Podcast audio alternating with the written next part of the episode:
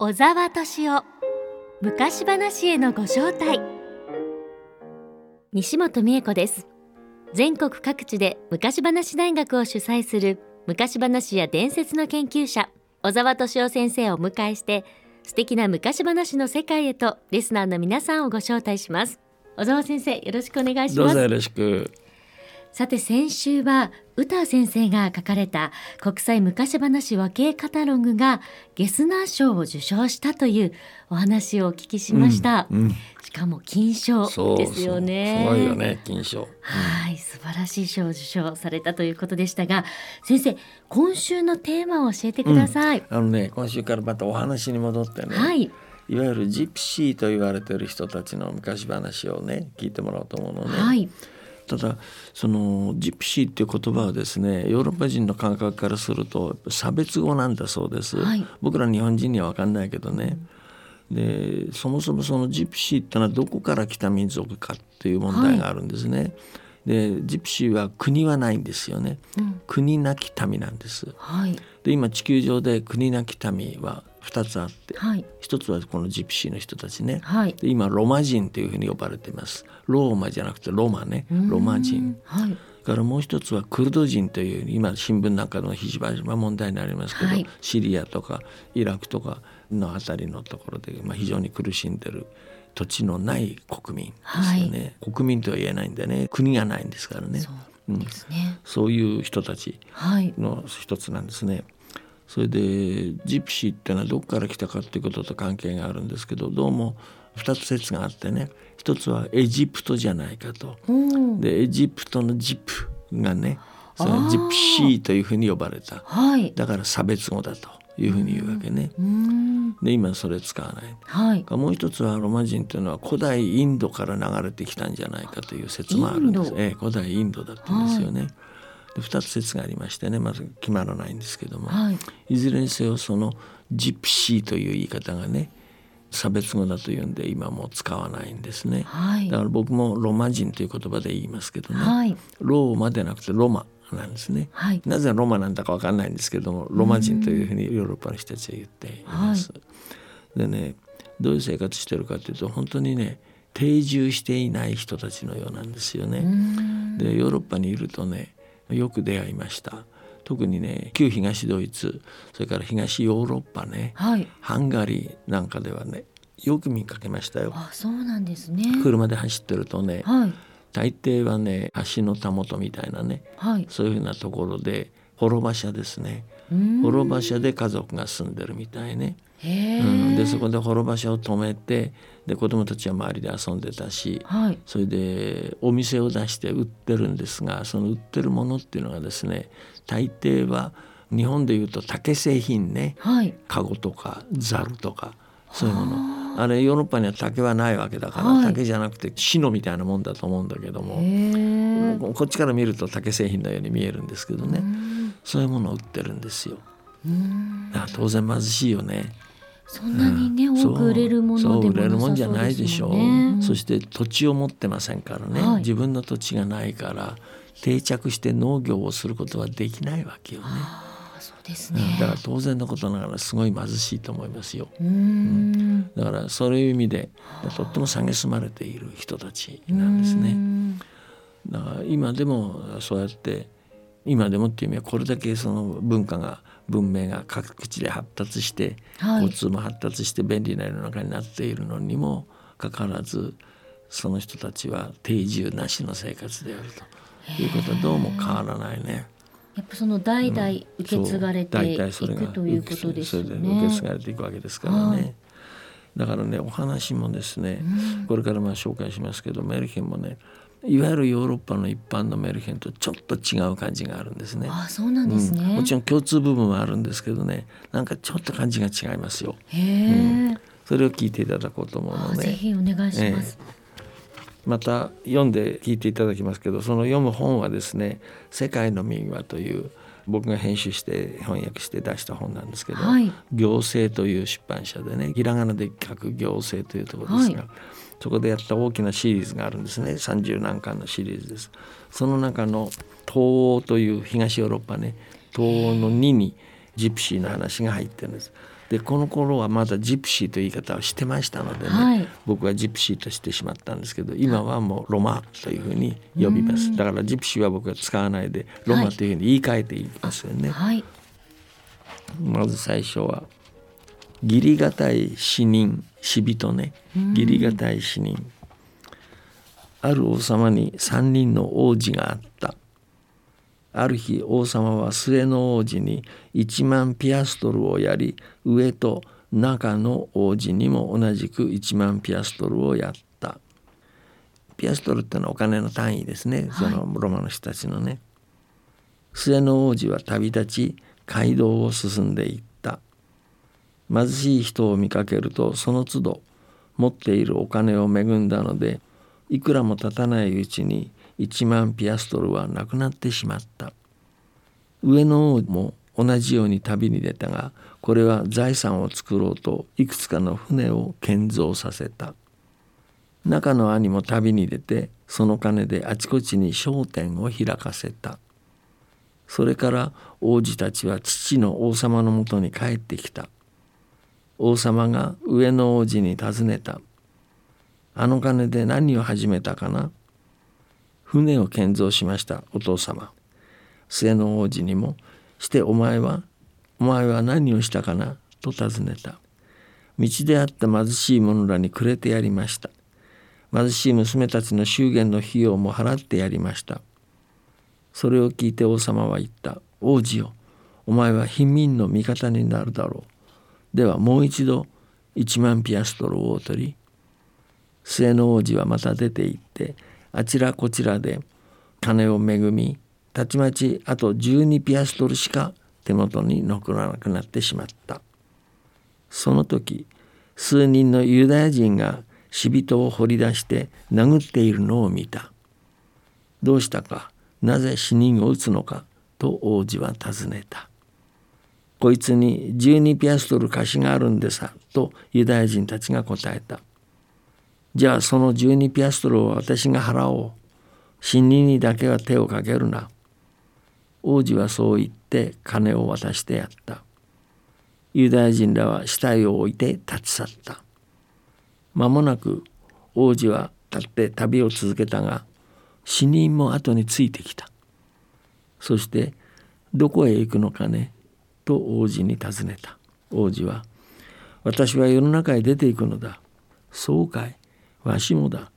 そんなら兄弟になって一緒に歩こうじゃないか。いいだろう。そうしよう。わしについてきな。とその死人は言った。悪いようにはしないからな。そして若い王子をある村へ連れて行った。この村に一人の少女が住んでいた。もう何度か結婚したのだがその度に夫が一晩で死んでしまった。死人は王子に言った。お前さんの隠れ家を見つけて妻を取ってやらなくては。だがそうなっても俺たちは兄弟だからな。ところが死人が世話してくれた妻は口から竜を吐くその少女であった。死人は兄弟に言った。今夜お前さんがこの子と寝る時わしも一緒に寝るよというわけで死人は晩になると剣を持って二人の寝床へ入ってきた。それは困る。と若い王子は言った。いや、なんならこの子は君が取ってもいいよ。すると死人が答えて、わしらは兄弟じゃないか。お前さんはこの子と寝る。わしはここに寝る。真夜中に死人は少女が口を開いて竜が出てくるのを見た。すわと剣を引き抜いてその三つの首を切り落としたがすぐ着物のひだに隠して横になって眠った。次の朝少女は目を覚まし愛する夫がまだ生きてそばに寝ているのを見た。少女の父にそのことが知らされた。夕べの人は無事でした。ではその男を婿に決めよう。と少女の父は言った。王子は少女と連れ立って父のところへ行った「ちょっと」と死人が呼んだ「あの子の財産は二人で山分けにしよう」山分けの作業にかかり「さあ分けたぞ」と死人が言った。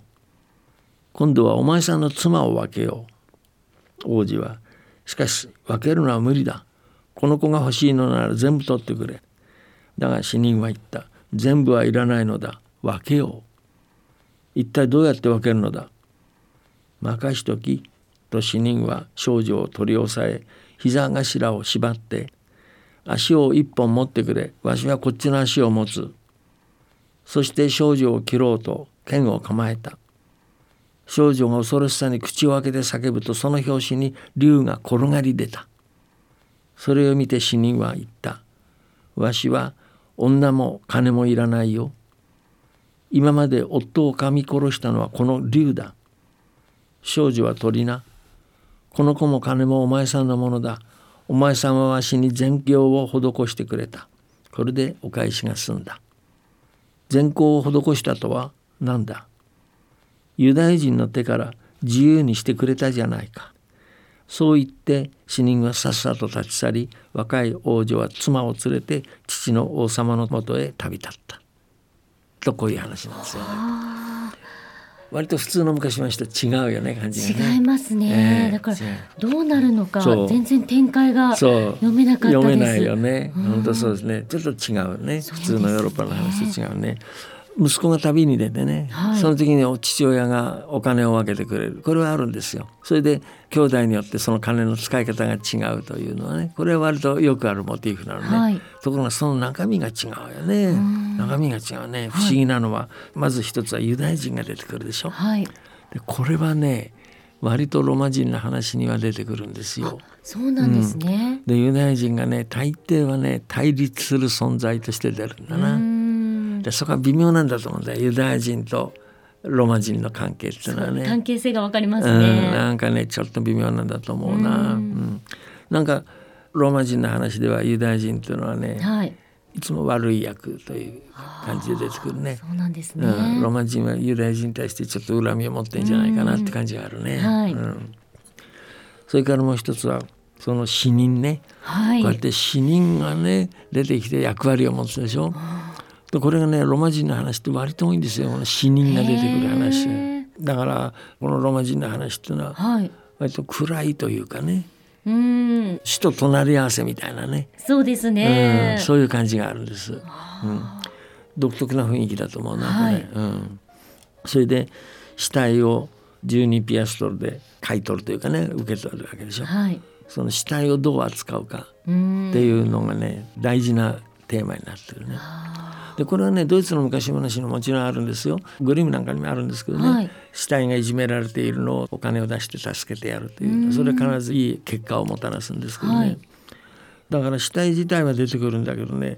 どうもこのローマ人の話の場合は死体が大事な役割を持っててね、はい、っていうふうに感じですね。うん、それから何と不思議なのは口から竜を吐くその少女ね。そうですね。ちょっとびっくりしましたね、びっくりしたでしょ口から竜を吐くって言うんだよね。これがどういう少女なんだかね。死人が世話してくれたその妻は口から竜を吐く少女であったって言うんだよね、はい、口から竜を吐くってどういうことなんだかね。それでしかもその死人はねお前がこの子と寝る時わしも一緒に寝るよっつってその寝床へ入ってきたって言うんでしょ、はい、それで真夜中に死人は少女が口を開いて竜が出てくるのを見た。寝てると少女が口を開いて少女の口の中から竜が出てきたって言うんだよね、はい、なもんだからスワッと剣を引き抜いてその3つの首を切り落とした。がすぐ着物のひだに隠して横になってまた眠った。と、はい、死人がね眠ってしまった。次の朝少女は目を覚まして愛する夫がまだ生きてそばに寝ているのを見たとということはこの死人は助けてくれたわけだよね。そうですね。そういうことなんですよ。うん、死人っていうからなんか悪いことをするのかなと思うとそうじゃなくてこれは不思議なことに助けてくれる存在というそういう話なでもまたその切った首を隠したっていうのはなんでなんですかね、うん、そうだね。隠したってね言ってるよね、うん、それで朝になると夫は生きていたというね。